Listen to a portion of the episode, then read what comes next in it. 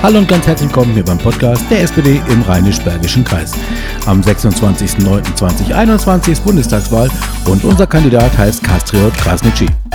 Kastriot trifft sich heute mit Gerd Simon von der AG 60 Plus. Gerd kommt aus Wermelskirchen und die beiden besprechen die Themen, die Kastriot mit auf seinem Weg nach Berlin nimmt. Ich wollte mich mal gerne vorstellen. Mein Name ist Gerd Simon, ich komme aus Wermelskirchen. Ich vertrete hier die AG 60 Plus. Äh, Natur und Umwelt ist ja ein wesentlicher Element unserer Erde und äh, fängt also klein zu Hause an. Meine Frage, reicht unsere Mülltrennung aus oder ist sie noch verbesserungswürdig? Also erstmal kann man sagen, dass Mülltrennung ein wichtiger Beitrag ist. Ne, da gebe ich dir recht, Mülltrennung, das ist der erste Schritt. Klar kann man da noch Dinge verbessern. Das funktioniert noch nicht so ganz und auch noch nicht so reibungslos, aber wenn ich mir jetzt anschaue, überhaupt nicht nur die Mülltrennung, sondern wie viel Müll produzieren wir. Mhm. Dann kann man als Zahl nehmen, die Bundesrepublik Deutschland hat allein im Jahr 2020 eine Million Tonnen Plastikmüll ins Ausland exportiert. Das sind noch nicht die Müllberge, die im Inland geblieben sind. Und da müssen wir vielleicht schauen, ob wir bewusster einkaufen und Müll vermeiden können. Dann brauchen wir den auch nachher nicht zu trennen. Die Energie und Umwelt ist ja ein wesentlicher Bestandteil auch unseres Wohlstandes. Ähm, eine Frage, wie stehst du zu Photovoltaikanlagen, Windkraft, Wasserkraft und deren Förderung?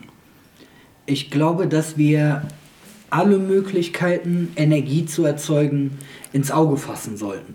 Also nicht nur Braunkohle, die ein Glück sowieso bald wegfällt, mhm. oder Atomenergie, die auch dann weg ist zum Glück, sondern wir müssen jede Möglichkeit, Energie zu erzeugen, nutzen und fördern gerade Energie wie Windkraft, Photovoltaik und eben die Wasserkraft. Das sind zum einen sind das Möglichkeiten, saubere Energie zu erzeugen und zum anderen kann das auch vor Ort gemacht werden. Das heißt, ich brauche keine riesen Kraftwerke, sondern das geht bei mir auf dem Hausdach oder eben im Garten.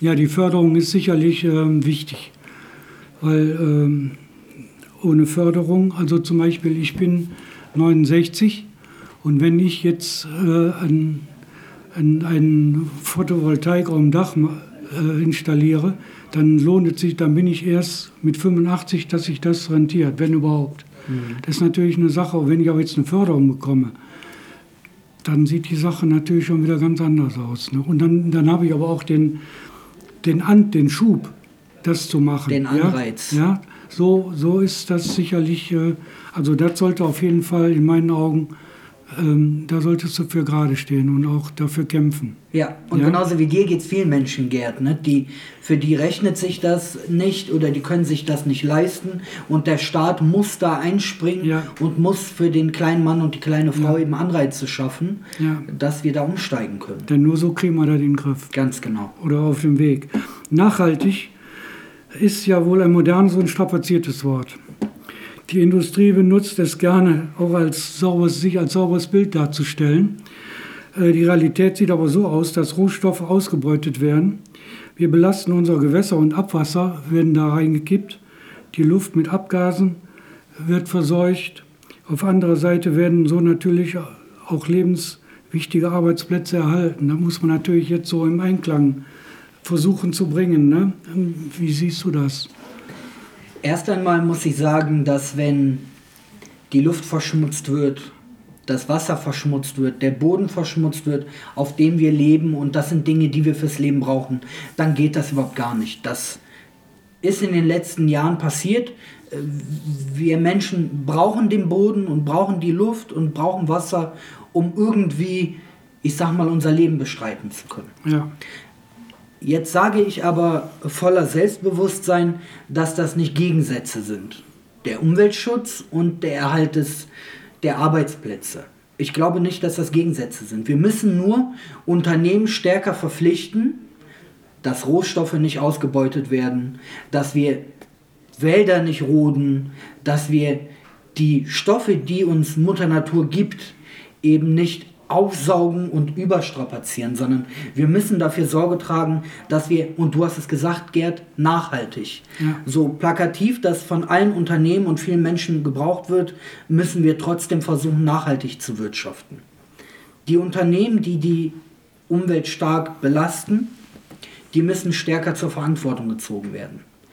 Das funktioniert bis zu einem gewissen Grad, weil oft reichen Worte nicht, sondern manchmal müssen wir auch mit Gesetzen und Regeln gegenhalten. Es kann nicht sein, dass Trinkwasser verschmutzt wird. Mhm. Es gibt auf diese Menschen, egal wie global das jetzt klingen mag, es gibt Menschen, die sind von der Trinkwasserversorgung ausgeschlossen.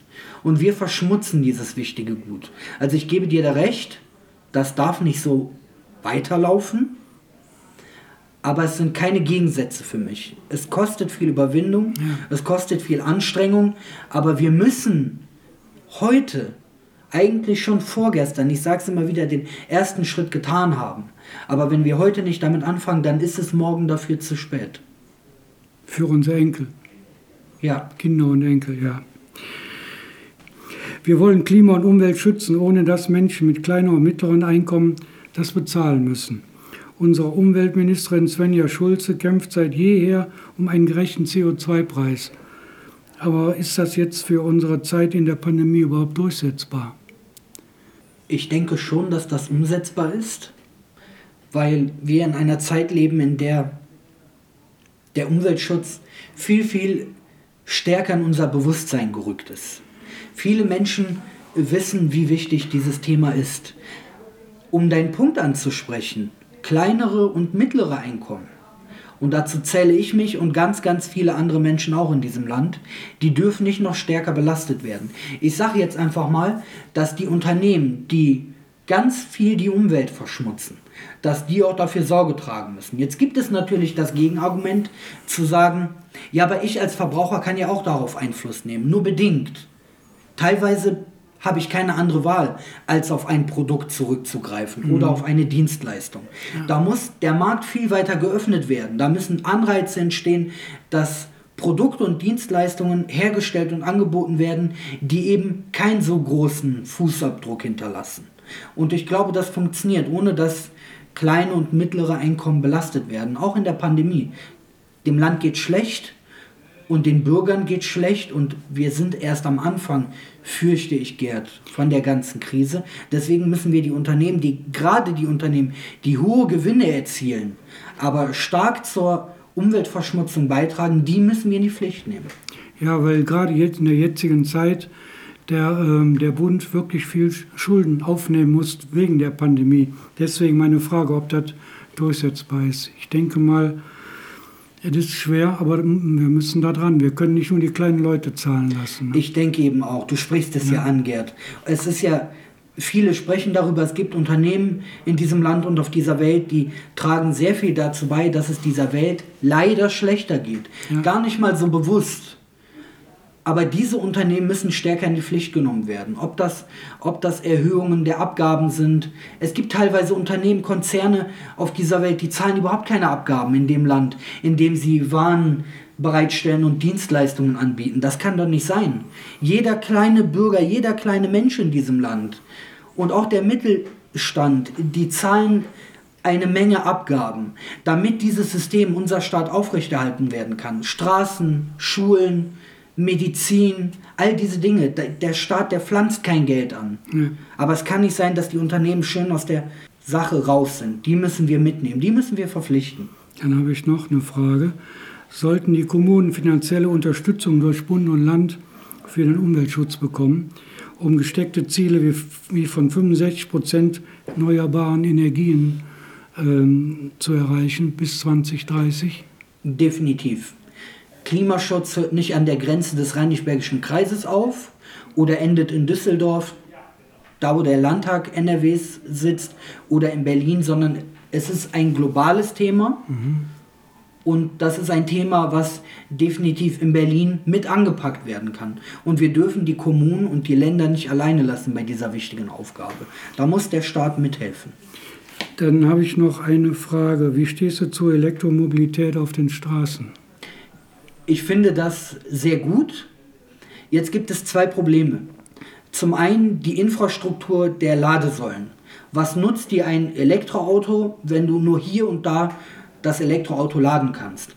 Gerade bei uns in, in der ländlichen Region ist das äh, schwierig den Menschen zu vermitteln, dass die auf ein E-Auto umsteigen muss. Wenn du ein Eigenheim hast, wenn du eine Ladesäule in der Garage hast, dann freut mich das persönlich sehr, aber es erreicht eben nicht den Großteil der Menschen. Mhm. Viel mehr Menschen würden aufs E-Auto umsteigen. Das ist der erste Punkt. Der zweite Punkt ist, Klimaschutz kostet Geld. Das ist uns allen bewusst. Viele Menschen würden gerne den Schritt wagen und ein E-Auto kaufen, aber da fehlen eben auch die finanziellen Mittel. Und da muss der Staat jetzt nicht, dass, dass wir auf die Idee kommen, sagen, wir subventionieren irgendein Unternehmen. Aber es muss eben der Anreiz geschaffen werden und die Möglichkeit geschaffen werden, dass E-Autos günstiger produziert werden können. Zu trotzdem umweltgerechten Bedingungen und dass Menschen trotzdem noch ein Mindestmaß an würdevollen Arbeitsbedingungen haben, damit sich die kleinen Menschen im Rheinisch-Bergischen Kreis auch ein E-Auto leisten können. Also jetzt zu der Elektromobilität. Da, da ergibt sich automatisch auch der Wasserstoff vor den Autos. Hast du da irgendwie Probleme mit, mit dem russischen Gas, dass wir das, äh, weil wenn wir das russische Gas nicht haben, können wir das, den Wasserstoffverbrauch äh, können wir nicht, äh, nicht, nicht darlegen, wie wir ihn brauchen, sondern wir brauchen das russische Gas. Das ist eine gute und kontroverse Frage, Gerd. Ich äh, glaube, dass ich mir Stand heute noch gar nicht abschließend eine Meinung gebildet habe.